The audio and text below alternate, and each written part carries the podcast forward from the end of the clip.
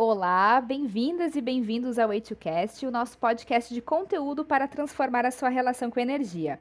Eu sou a Vanessa Botega e hoje vamos falar sobre a ascensão da energia solar no Brasil, as características da solar centralizada comparadas a outras fontes, a potência instalada da fotovoltaica, que já supera 8 gigawatts, pelo menos até o momento da gravação deste episódio, e as mudanças de comportamento do consumidor com essa fonte de geração.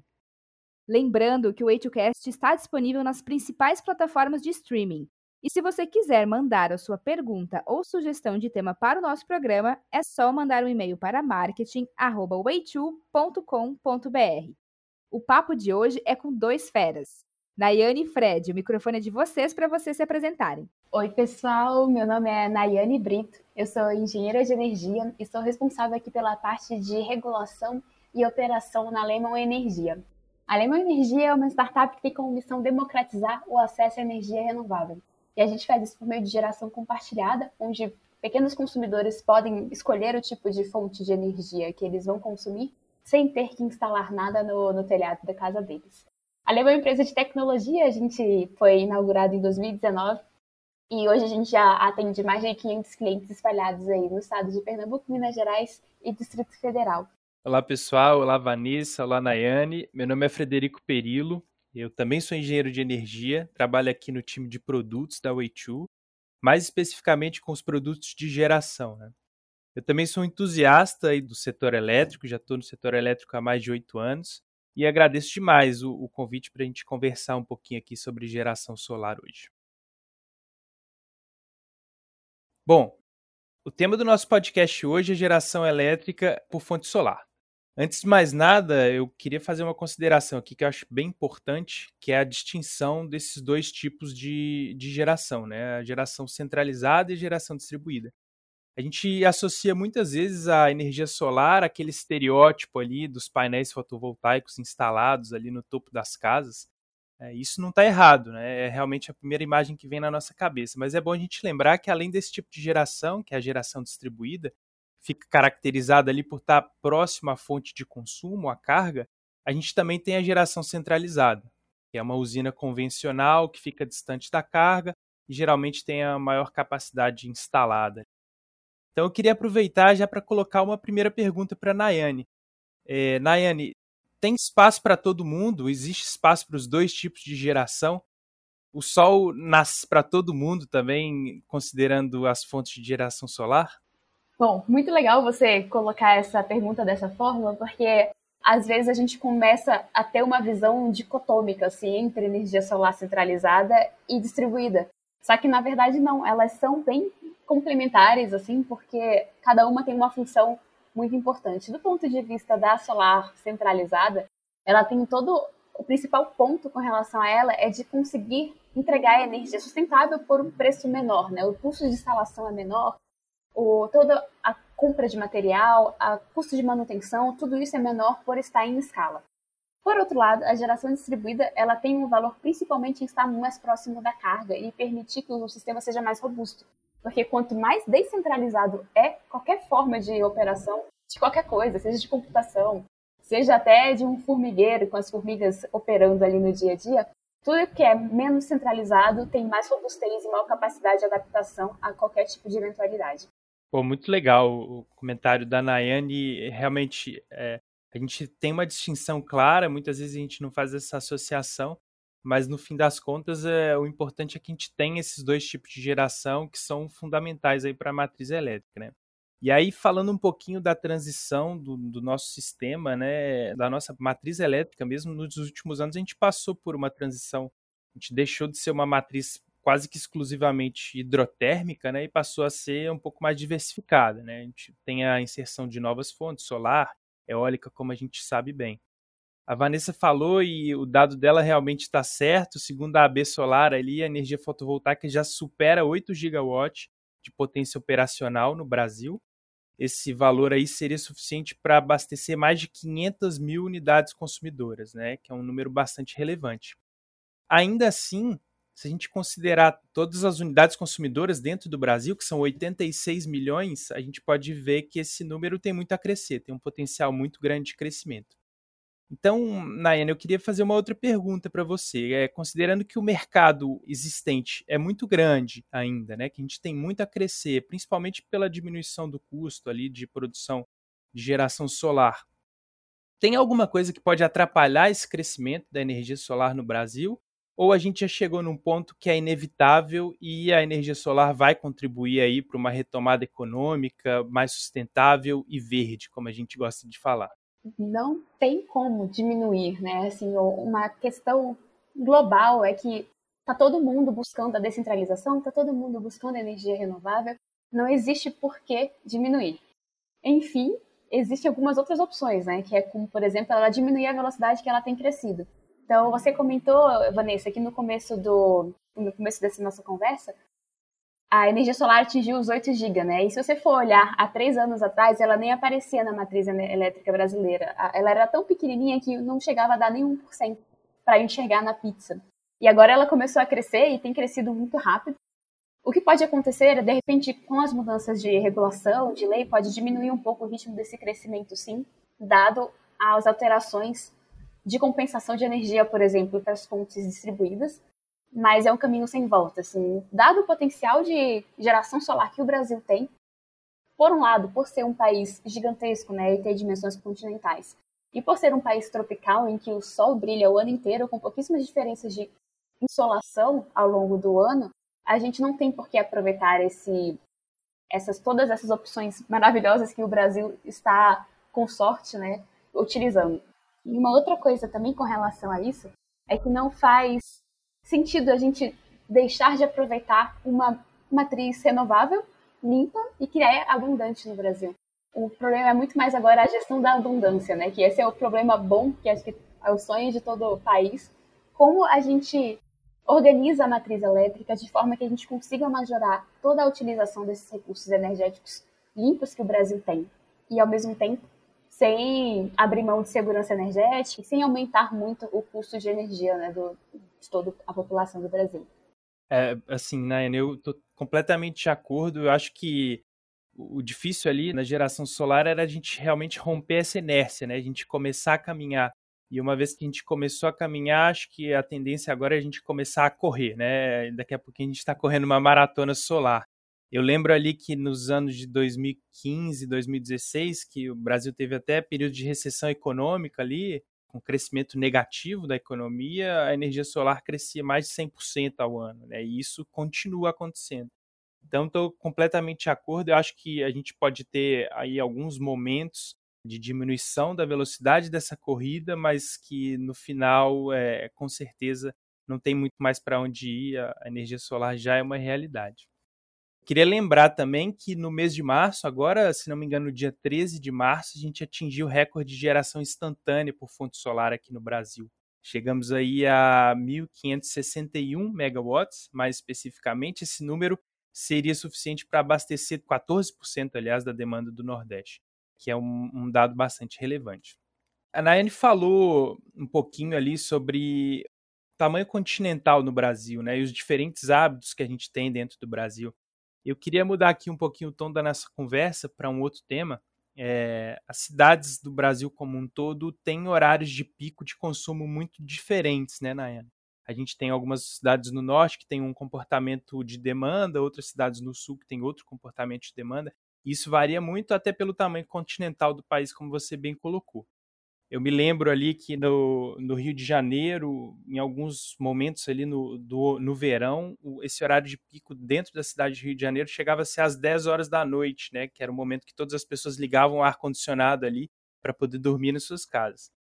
Só que parece que esse horário de pico e esse perfil da curva de carga do Brasil como um todo está mudando um pouquinho, né, Nayane? Eu queria que você comentasse um pouquinho sobre isso e também falasse como que a geração solar se beneficia né, com essa mudança. Como que a gente pode trazer a geração solar para essa mudança do perfil de carga. Perfeito, Fred. Mais do que a geração solar se beneficiar, eu acho que um contexto é um pouco como a geração solar beneficia todo o resto do Brasil, né? E uma coisa bem marcante que tem acontecido nos últimos anos até é que geralmente a gente tem na nossa cabeça que o pico de consumo é no final da tarde, né? Justamente quando está todo mundo indo para casa, ligando seus ar-condicionados, tomando seus banhos no chuveiro elétrico. Só que com frequência o maior consumo do Brasil tem mudado de horário, ele tem vindo para o meio da tarde. Inclusive, o ponto de consumo maior do histórico do Brasil até hoje aconteceu às três da tarde. Isso mostra que é justamente o momento em que há geração solar e é justamente uma das nossas maiores potencialidades como geração de energia do país. Então, essas duas mudanças acontecendo ao mesmo tempo, elas têm um valor muito representativo, né? Porque imagina só que legal o nosso pico de consumo, ele ser abastecido por energia renovável. Hoje, cada vez que a gente tem é, um pico de consumo, geralmente o que acontece é que são acionadas as usinas que são mais flexíveis, né? Que são geralmente as térmicas e geralmente a combustíveis fósseis, que são as mais caras do setor e, ao mesmo tempo, são as mais poluentes. Imagina que legal fosse se a gente não precisasse acionar esse tipo de usina e, em vez disso, a gente acionasse as usinas solares, que estão justamente nesse momento de maior geração de energia. Acho que a gente não pode ficar muito demonizando as fontes que têm uma variação maior de geração, como são as renováveis, porque elas também podem se alinhar com o consumo maior. E eu acho que esse é o movimento que já está acontecendo naturalmente. A maior parte do consumo ela vai mudando ao longo da evolução da sociedade, da quantidade de equipamentos que a gente usa e do nosso, nosso estilo de vida mesmo. Então, não tem por que a gente ficar contando com as usinas térmicas, por mais despacháveis que elas sejam, se a gente tem uma fonte tão robusta e tão abundante quanto a solar para atender essas demandas. É, sem dúvida. Se, se existia aí alguma desculpa, né, ou algum motivo para a gente não introduzir com mais com mais propriedade ali a geração solar dentro da nossa matriz elétrica, eu acho que já não tem mais, né? O único motivo que a gente teria ali seria, primeiro, o custo desse tipo de geração, que já não é mais um problema. A geração solar hoje tem um custo baixo, inclusive pelo seu fator de ter um custo variável zero, a gente não tem combustível aqui sendo acionado. E o período de carga agora mudou, né? Como a Nayane bem colocou. A gente está passando por um período que o período de carga está é, tá concentrado ali durante o período da tarde, o momento que a gente tem geração solar abundante. Então, acho que esses dois motivos aí excluem qualquer comentário que seja negacionista aí esse tipo de geração. E a tendência, como a gente já colocou algumas vezes aqui, é só crescer. A gente falou também, Nayane, um pouquinho aqui sobre diversificação das fontes, né? É, sobre a importância da gente ter fonte solar centralizada, de geração distribuída, seja solar ou por qualquer outro tipo de fonte de geração, e outras usinas também. Mas ainda que a gente tenha essa diversificação de fontes, a gente pode ter alguns problemas de abastecimento de energia que são comuns, né? Devido aí a, a outros problemas, por exemplo, alguma falha numa linha de transmissão, algum problema numa subestação, a gente tem um exemplo aí que aconteceu da crise energética no Amapá, ali no finalzinho de 2020. Ainda que o Amapá tivesse interligado ali dentro do sistema de interligado nacional, ele sofreu ali problemas de abastecimento. E alguns outros pontos no Brasil também podem sofrer interrupção de energia. Eu me lembro de ter visto um dado ali de que na Alemanha uh, o período médio de interrupção durante um ano para um consumidor é cerca de 7 minutos enquanto no Brasil esse número aí é cerca de 14 horas anuais para cada consumidor. Então, assim, a gente tem muito a evoluir nessa parte de interrupções, né? Como que a energia solar, na, e aqui mais especificamente a geração distribuída, pode ajudar a amenizar esse problema de interrupções, né? E uma outra pergunta que eu queria fazer, já emendando nessa, é se você vê esses problemas que aconteceram, por exemplo, esse caso no Amapá, impulsionando ainda mais a procura por geração distribuída e principalmente aí da fonte solar, que é a nossa principal fonte de geração distribuída. Como eu tinha comentado anteriormente, tudo que é centralizado acaba, além de trazer um custo adicional, né, por ser necessária contingências, então tem que ter redundância, tem que ter uma operação muito bem estruturada. Cada vez que acontece um problema desse pontual, no Amapá, por exemplo, ele foi muito marcante, porque há apenas um local em que chega a energia lá, de conexão com o sim inteiro. Então, por mais que houvesse as contingências de transformadores adicionais naquele ponto, não havia outro caminho para escoar a energia e justamente por isso acabou ficando nesse tempo tão duradouro, né, de apagão naquele estado. Por outro lado, a geração distribuída ela se beneficia principalmente de estar em vários lugares. Então, por mais que aquele ponto de abastecimento não está disponível, outros lugares podem ser acionados. Um exemplo que eu gosto, acho muito legal de dar com relação a isso, são a, as formigas, né? A colônia de formigas, elas são muito espertas com relação a isso. Não há um controle central. A formiga rainha, ela não manda nada, ela só coloca os ovos. E ao mesmo tempo, todas as formigas, elas meio que alternam funções dependendo da necessidade do formigueiro naquele momento.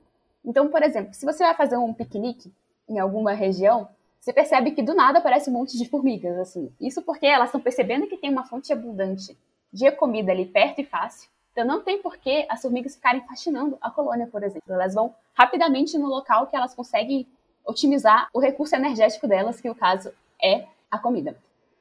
Trazendo isso para o contexto da geração distribuída é muito parecido, né? porque imagina só um local como o Amapá, por exemplo, tendo aquele ponto de conexão com o resto do Brasil, que sim é, uma, é muito necessário e é muito bom ter essa flexibilidade, mas imagina que ele aconteceu o fatídico dia em que pegou fogo os transformadores. Para onde correr? Não tinha redundância suficiente. Se houvesse redundância suficiente, provavelmente custaria tão caro que não justificaria a estatisticamente baixa chance de acontecer isso.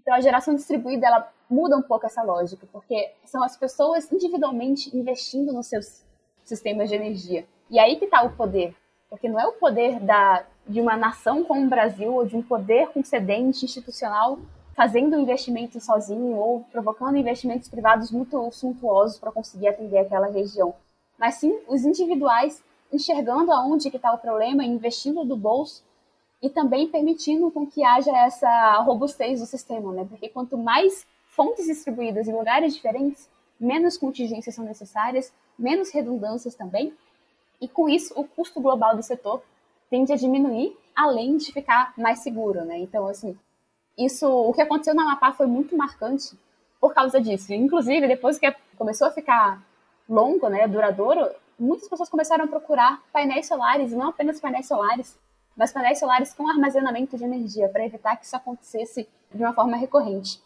Um outro exemplo que tem acontecido na Austrália é que está acontecendo uma debandada em massa das grandes redes de distribuição. Isso porque o preço do painel solar está realmente caindo e o preço da bateria está caindo junto. Então, por que, que eu vou ficar submetido a uma variação de tarifa que eu não consigo controlar? A aplicação de bandeira tarifária, que aqui no caso do Brasil pode aumentar, por exemplo, de até 15% a conta de luz de um mês para o outro para o pessoal que é cativo. Não tem por que eu me submeter a isso se os preços da bateria e dos painéis solares já forem competitivos. Ainda tem uma outra coisa adicional com relação a isso, é porque muito se pensa, como você comentou, Fred, no começo aqui da, da nossa conversa, muito se pensa que é só os ricos que têm painel solar, né? Porque fazer um custo, um investimento alto para ter o seu próprio painel solar pode parecer um pouco controverso, mas a verdade é, é que não. Aqui no Brasil a gente tem a possibilidade da geração compartilhada, por exemplo, que são pequenas centrais consumidoras com injeção de energia que é suficiente para colocar vários consumidores pequenos. Hoje, infelizmente, essa modalidade ainda é muito pequenininha. Se for pensar, a geração distribuída na, na matriz elétrica nacional, ela representa menos de 2% de toda a capacidade instalada de geração de energia que tem no Brasil. E dentro desses 2%, ainda tem uma outra mini fatia da pizza, que são outros 2% da geração compartilhada, que é esse formato de geração em que um consumidor com uma capacidade de gestão de energia solar, por exemplo, maior, consegue distribuir para vários outros pequenos consumidores. E é desse ponto, para isso acontecer, a gente precisa de muita inovação tecnológica, porque imagina só fazer a gestão de vários consumidores recebendo energia de um consumidor um pouco maior que injeta essa energia na rede.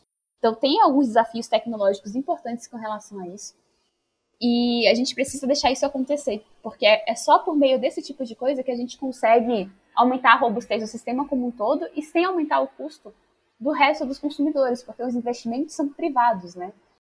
É, Nayane, assim, eu adorei a sua analogia, primeiro. É, achei muito interessante. Realmente, a descentralização, a gente pode fazer analogia com várias coisas, né? Mas acho que você colocou de uma forma muito interessante.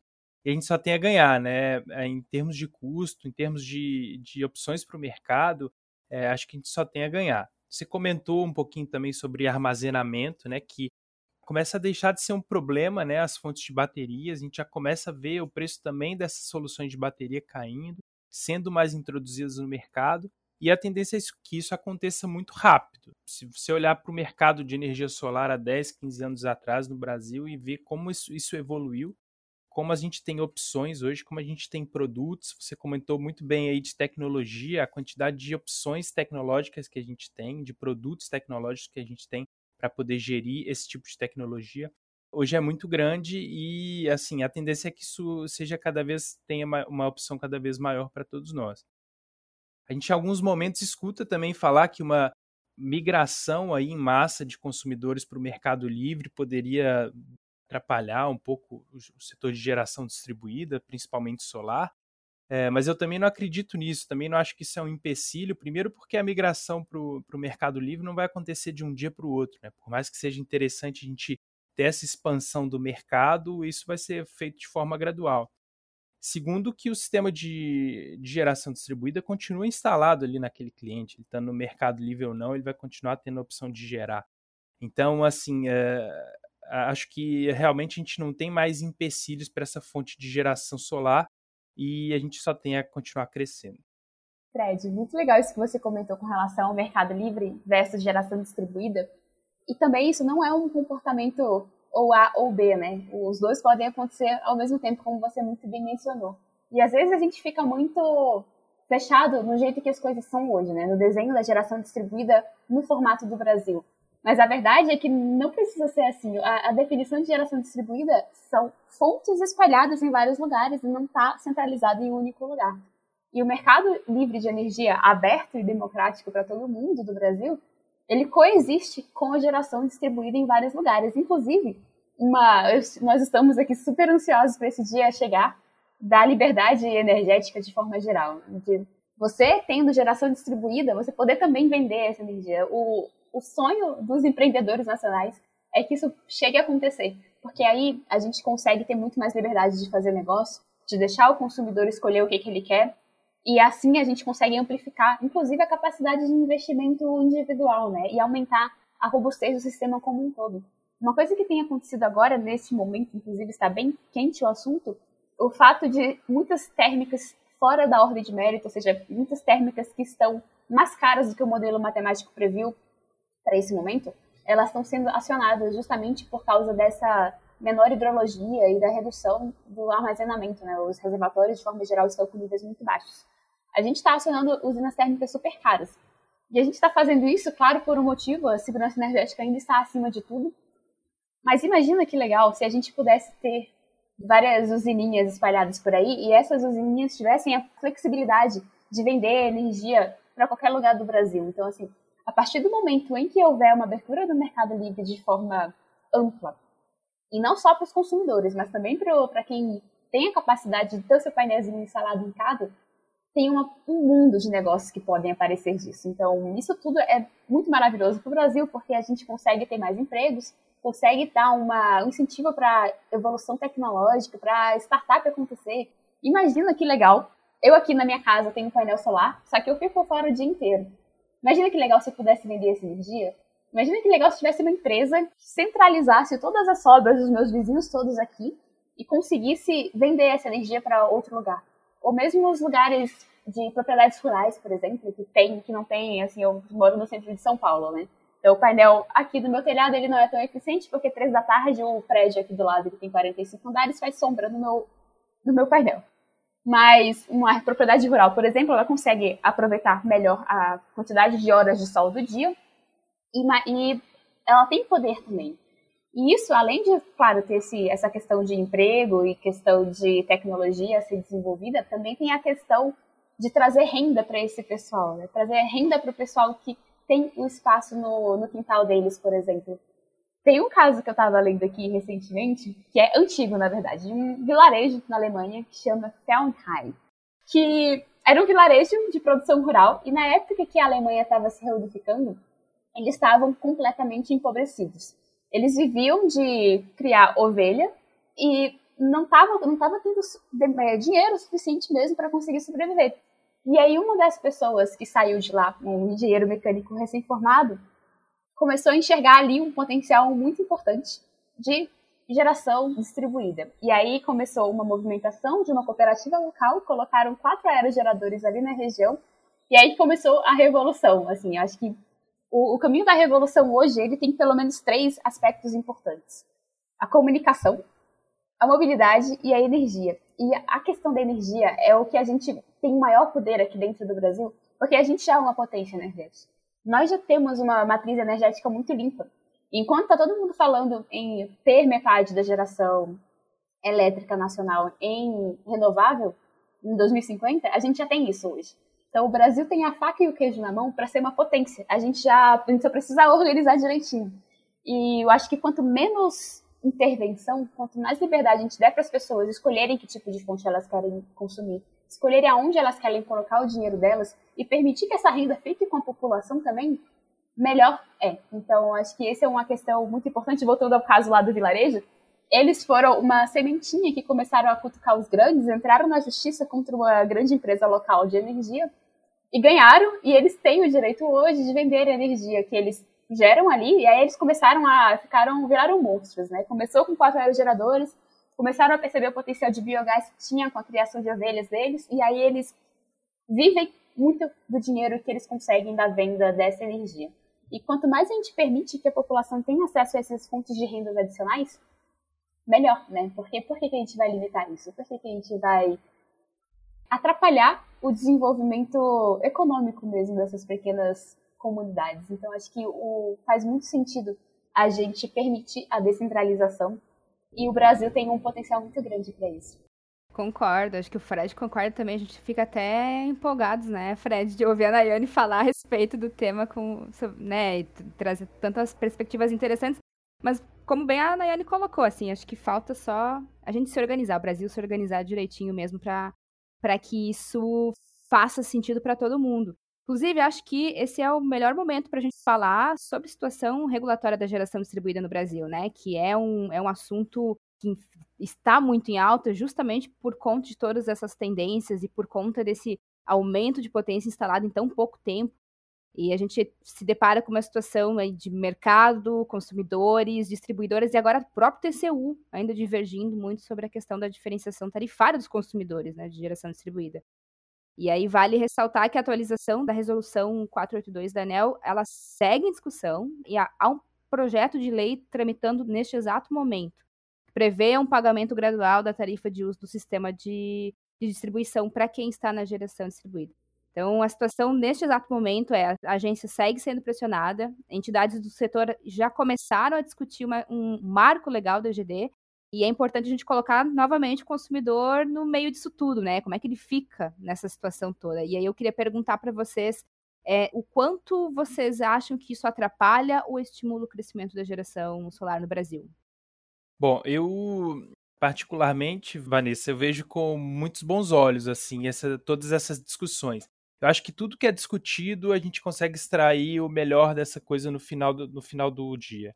Então, assim, eh, por mais que o tema seja polêmico, assim, às vezes algumas instituições puxam para um lado, outras acabam puxando para o outro, pensando um pouquinho aí mais no seu interesse, mas eu acho que o importante aqui é que a gente está discutindo o tema a gente está bolando modelos é, eh, para crescer a geração solar no Brasil. Como a Naine bem colocou, esse crescimento é inevitável, ele vai acontecer.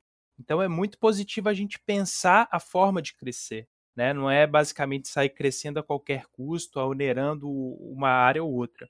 É, o meu recado aqui é que a gente escute os especialistas. assim. A gente tem pessoas que trabalham, é, criam modelos, estudam analisam dados e, e trabalham muito firme em cima disso, agência reguladora, enfim. Então, acho que a gente tem que confiar um pouquinho no que está sendo proposto, com essa perspectiva de que a geração solar ela vai crescer de uma forma ou outra. E assim, a gente tem que colocar todo mundo no jogo, assim, não é? Não devemos priorizar só um lado ou outro, a gente tem que considerar os modelos que são feitos, os especialistas, os estudos que são feitos, mas lembrando sempre que de uma forma ou outra a energia solar vai crescer e em breve ela vai ser parte mais importante ainda da nossa matriz elétrica. É interessante você trazer esse assunto aqui, Vanessa, porque isso tem sido os meus últimos dias né, de, de trabalho aqui.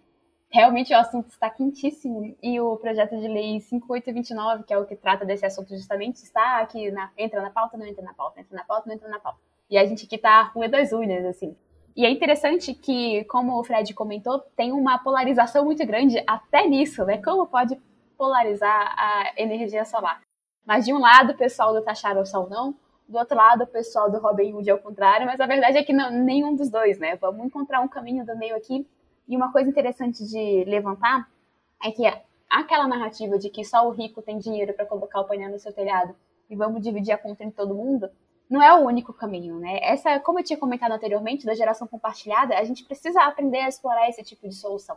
Porque a geração compartilhada é um investimento feito por um terceiro, um ente privado que, que tem capital para isso, está disposto a correr o risco. Não é um retorno de 30% ao ano, até porque se fosse, a geração distribuída do Brasil não seria 2% como é hoje, com certeza seria mais.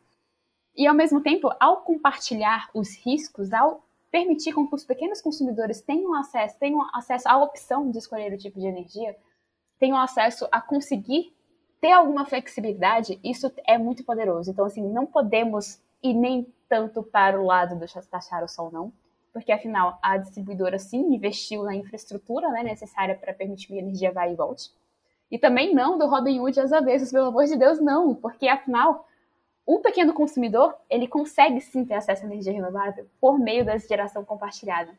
E aí, só para trazer uns exemplos, né? Aqui na Lemon, a nossa missão é justamente essa: permitir que os pequenos consumidores tenham acesso à energia renovável. E o nosso caso mais comum aqui são pequenas padarias, por exemplo.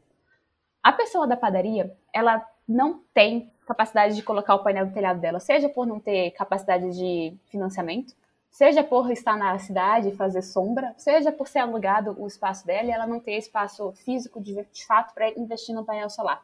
A geração compartilhada permite com que ela seja relacionada com uma geração solar em algum outro ponto da cidade e ela possa ter a opção. Então, acho que o caminho do meio, é, o Robin Hood, ao contrário, ele não existe porque existe esse caminho do meio.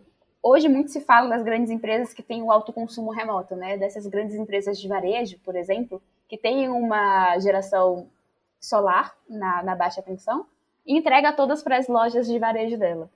Esse foi o que acabou crescendo primeiro, porque era o local que era mais fácil, né, de fazer a operacionalização disso tudo, porque operacionalizar uma geração compartilhada para vários consumidores diferentes é um desafio.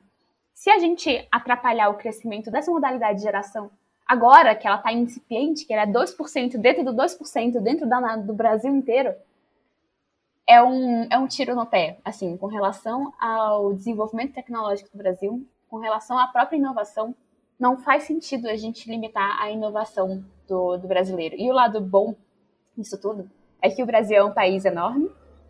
Outro lado bom disso é que a gente é muito criativo. Então, vamos aproveitar essas duas possibilidades vamos permitir com que haja nem tanto taxar o sol não, nem tanto Robin Hood ao contrário, mas vamos estimular a geração compartilhada, que esse é o formato que a gente consegue aumentar os pontos de geração distribuída ao longo do Brasil. A gente permite que os consumidores, mesmo sem investimento, consigam escolher, escolher entre energia renovável ou não, e ainda consigam ter alguma previsibilidade na sua conta de luz. Perfeito, Daiane. Acho que é chegar no equilíbrio né, entre regulação e mercado. Né? A gente tem um mercado de energia no Brasil muito desenvolvido, o sistema interligado é exemplo para outros países, a gente trabalha muito bem isso. Por que não trabalhar bem também a geração distribuída? Então, o recado que eu queria deixar é que existem pessoas e empresas trabalhando para isso e a gente tem que confiar e acreditar nelas. Né? Existem empresas trabalhando para mudar a relação das pessoas com a energia. É o caso da Lemon, é o caso da Way2 então a gente tem que acreditar nessas pessoas. Exatamente, exatamente. E acreditar que as pessoas também querem, né? Deixar. Assim, o, o nome já diz tudo, né? Mercado cativo. Quem quer ser cativo, pelo amor de Deus? Vamos deixar as pessoas escolherem, né? Essa, essa liberdade é o que vai ditar o futuro do energético do Brasil. Pessoal, para fechar, nós sempre pedimos para os nossos convidados uma dica de canal, site, podcast, enfim, o que vocês costumam conferir para se atualizar e compartilhar com os nossos ouvintes. Então, vou pedir para vocês deixarem a dica de vocês e já agradecer desde já a participação no nosso, nosso episódio. Gostaria de agradecer muito o convite da Vanessa, do Fred. Foi um bate-papo incrível. Muito obrigada, pessoal da Oitiu, que tem contribuído tanto para o debate com o podcast, com os webinários que vocês oferecem.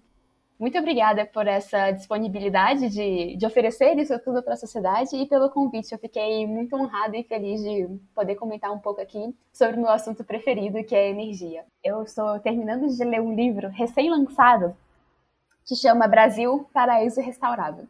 Eu acabei de terminar ele essa semana e o, a principal mensagem dele é que o futuro vai ser energético. Assim, quem dominar primeiro uma forma de consumir energia sustentável e robusta vai ser a próxima potência econômica. Claro que o Brasil é o país do futuro há mil anos, né? Mas só que levando essa consideração desse livro, eu acho que faz muito sentido. E por mais que ele é atual, mas não é uma questão, uma fonte de atualização constante, eu gostaria de recomendar ele. O nome é Brasil, Paraíso Restaurável, do Jorge Caldeira e da Luana Chabib. Ele faz uma abordagem muito interessante do ponto de vista energético do Brasil, assim, e dá muita esperança de que a gente tenha um, um lugar ao sol. Bom, pessoal, eu queria agradecer, Vanessa, pelo convite, Nayane também por ter participado conosco aqui. É muito bom juntar pessoas que são entusiastas assim do setor elétrico, que gostam de falar sobre sustentabilidade, energia. É, o Eichu e Lemon acho que estão muito alinhadas nesse tema.